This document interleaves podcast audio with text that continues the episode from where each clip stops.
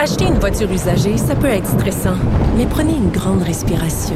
Et imaginez-vous avec un rapport d'historique de véhicule Carfax Canada qui peut vous signaler les accidents antérieurs, les rappels et plus encore.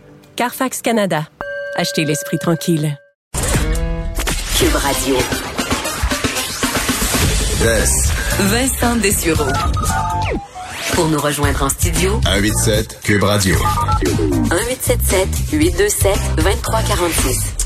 Ah, on en parlait avec Antoine que l'une des destinations préférées des Québécois allait probablement être la région de Charlevoix dans les prochaines heures avec le début des vacances de la construction. Mais on en parle justement aujourd'hui dans la chronique Le Québec dans votre assiette avec Josiane Desjardins, journaliste au journal La Terre de chez nous, spécialisée en agriculture. Allô, Josiane? Oui, salut Vincent. Une région extraordinaire, faut dire, Charlevoix. Puis justement, dans euh, ton terme agro-gourmand fit vraiment bien avec cette région-là. Ben oui, tant mieux. Puis là, ben, je suis contente. Ça tombe bien, euh, puisqu'on a, on en a déjà parlé dans l'émission. Ben, on poursuit donc euh, dans cette voie-là. Et d'abord, euh, c'est ça, des fois, il y a une confusion aussi hein, par rapport à dire est-ce qu'on dit à, en ou dans Charlevoix, mais vu que c'est une région, il faut dire soit dans Charlevoix ou en Charlevoix. Donc voilà, je me fais la, la police de la langue française pour commencer. Tu fais bien parce que des fois, c'est vrai que les à Charlevoix, on l'entend quand même souvent. C'est en Charlevoix, oui. Écoute, Vincent, je l'ai même déjà écrit dans un article, puis euh, ça a pas pris euh, 10 minutes qu'il est en ligne, puis on m'a ouais. laissé aller. Il y a quelqu'un qui a vu ça. Oui, Ben, comme on va en Mauricie, on va pas à Mauricie, là. Alors voilà, c'est dit. Euh, région gourmande quand même par excellence et euh, il manque pas d'endroits à visiter. Hein.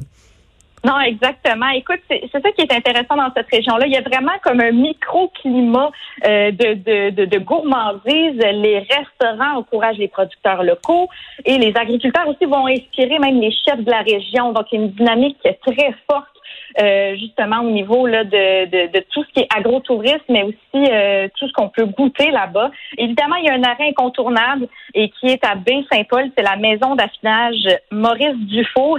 Pour la histoire, Vincent, euh, l'entrepreneur et agronome qui, qui, a fondé ça, Maurice Dufour, ben, il a fait partie de la première vague d'artisans fromagers au Québec à penser que là, ben, on, allait aller au-delà du cheddar québécois qui était vraiment très dominant dans le marché. Et euh, dans les années 90 aussi, Charlevoix, ben, c'était euh, dans les premières régions également à, à vraiment développer l'axe agroalimentaire, donc justement d'amener le tourisme et ça se poursuit visiblement. Donc euh, justement, par la suite, cette entreprise-là a démarré aussi un élevage de brebis pour diversifier toute son offre de fromage de spécialité. Et un des qu'on connaît le plus, c'est le mignon, le fameux mignon de Charlevoix, la réputation qui n'est plus à, refaire. Et euh, mais, ça, justement, ils ont, ils ont, vraiment une volonté de continuer à se démarquer et surtout de se démarquer des, des fromages européens qui entrent de plus en plus sur le marché. Ce qu'on le sait avec l'accord de libre-échange Canada-Europe qui est entré en vigueur. Donc là, on s'attend dans les prochaines années que ça ça rentre en masse ici. Euh, donc justement, il y a comme un, je pense que ça a créé peut-être une certaine euh, certaines insécurités dans le milieu fromager, mais en tout cas, euh, on le sait que c'est ça dans bien des cas et même d'ailleurs du côté de la maison Maurice Dufour, là, on n'a rien à envier aux Français. Et euh, justement, ben, sur place, évidemment, on peut acheter, goûter les fromages, dont le mignon, mais aussi euh, le bleu de brebis ou encore le fameux Tom Dell, qui est un fromage ferme, vieilli d'un an avec des petites notes de charcuterie, de noisettes. Vraiment, là, on découvre toutes sortes de choses dans ces fromages-là. Il y a également d'autres produits aussi à découvrir sur place et je vous laisse entendre le copropriétaire Alexandre Dufour.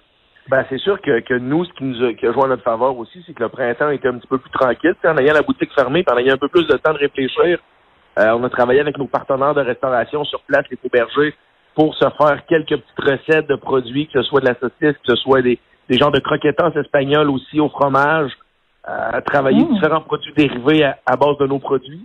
On a le gin d'été qui vient de sortir, ça va faire à peu près trois semaines notre batch pour l'année, puis il en reste déjà quasiment plus tellement que ça a été populaire.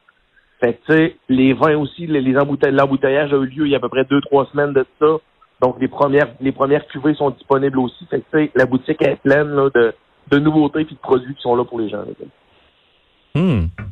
Donc, euh, ben oui, c'est ça, ça nous donne faim. Puis, euh, ben c'est sûr, la crise, hein, ça n'a pas été évident, on le sait, pour l'industrie, euh, ben, pour les producteurs agricoles, pour les restaurateurs, tout le monde.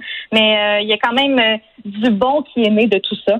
Et visiblement, puis c'est ça quand il nous parlait donc du gin d'été. Et eh bien ça, il faut savoir que c'est fait à partir des, des restants des, des raisins qui, qui, servent à faire les vins du vignoble Charlevoyou, donc qui fait partie aussi de l'entreprise.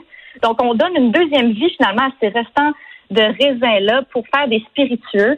Et euh, il y a également la vodka de petit lait à découvrir, que c'est un, produit quand même, ça fait pas très longtemps qu'ils ont développé ça parce qu'ils ont une distillerie, donc tout l'équipement sur place pour faire les spiritueux. Donc, ça aussi, on récupère là des euh, avec la vodka de petit lait, on récupère euh, finalement la les restants de la coagulation du lait, le lactosérum. Donc euh, vraiment, il n'y a rien qui est, y a rien qui est laissé euh, qu'on jette aux poubelles. ouais, ça sonne, faut nous le vendre ça, la vodka de petit lait. On dirait que vite de même, mais on m'a dit que c'était très bon. Oui. C'est très doux, en fait. C'est ça, quand je, regarde la description aussi, il y a des petites notes fruitées, tout ça, et vraiment, on vient, euh, non, c'est surprenant. je pense bien, c'est même disponible dans certaines SAQ. Donc, c'est bon à savoir aussi. Et tu nous parles de, de canards aussi en liberté? Exactement. En fait, là, c'est ça. Si on veut se faire, par exemple, une belle planche là, de fromage, mais avec des charcuteries, toutes sortes d'affaires, ben, à Charlevoix, on a vraiment beaucoup de possibilités, beaucoup de choix. Et justement, du côté de la ferme basque, eh bien, il y a un couple du sud de la France qui est venu s'établir là il y a quelques années, donc avec leurs deux filles dans le village de Saint-Urbain. Ils ont commencé à élever des canards en liberté et, et également gaver selon la méthode basque. Donc, c'est vraiment une production artisanale. Il euh, n'y a rien qui est fait là-bas euh, au hasard ou euh, de, manière en masse. Et ça vise vraiment à offrir des produits de qualité supérieure. Je vais vous laisser entendre Jean-Jacques Etcheberry-Garret à ce sujet-là. Donc on élève nos canards, bien entendu l'hiver on peut pas les mettre dehors, mais dès qu'on peut au mois de mai, tous nos canards sont mis dehors. Ensuite, on, on, fait une finition euh, qu'on appelle le gavage. L'engraissement de la fin est fait euh, pas dans des cages, donc on, on respecte un peu l'aspect grégaire du canard. Ils sont en groupe, ils sont dans des petits enclos, euh, ils sont une vingtaine ensemble. et on fait ça juste au maïs pour donner un goût un goût plus prononcé à nos et une teneur aussi à, la fonte là, quand la, à la cuisson de nos mm-hmm. foie gras. Donc on est vraiment euh, assis et on défend cette tradition du canard artisanal. Euh, qui correspond à un label rouge. Là, si vous étiez en Europe, euh, ça c'est ah un label rouge, mais nous, on n'est pas mhm. là-dedans. Bon, c'est ça. Donc, dans ce cas-ci, on nourrit les, les canards pour donner un goût particulier au foie, donc avec le maïs. Mais c'est ça. Donc, vraiment, on privilégie donc des céréales aussi du terroir du coin. Vraiment, c'est comme je vous dis, hein, le microclimat est très présent à Charlevoix. Là. Et pour ce que tu euh, appelles justement les planches gourmandes, il y a d'autres euh, d'autres produits qu'on peut qu'on peut y ajouter? Euh, tout à fait. En fait, sur place à la boutique, donc on transforme, c'est ça, il y a également la rillette de canard, qui est une viande saumurée, confite, qui est cuite dans la graisse de canard, et effilochée, puis ça, il paraît que c'est vraiment addictif. C'est le propriétaire qui me le confirme et euh, aussi donc une mousse de foie, gras qui est parfumée à la grande glace du Verger Penneau, qui est aussi donc une entreprise de Charlevoix dans le coin.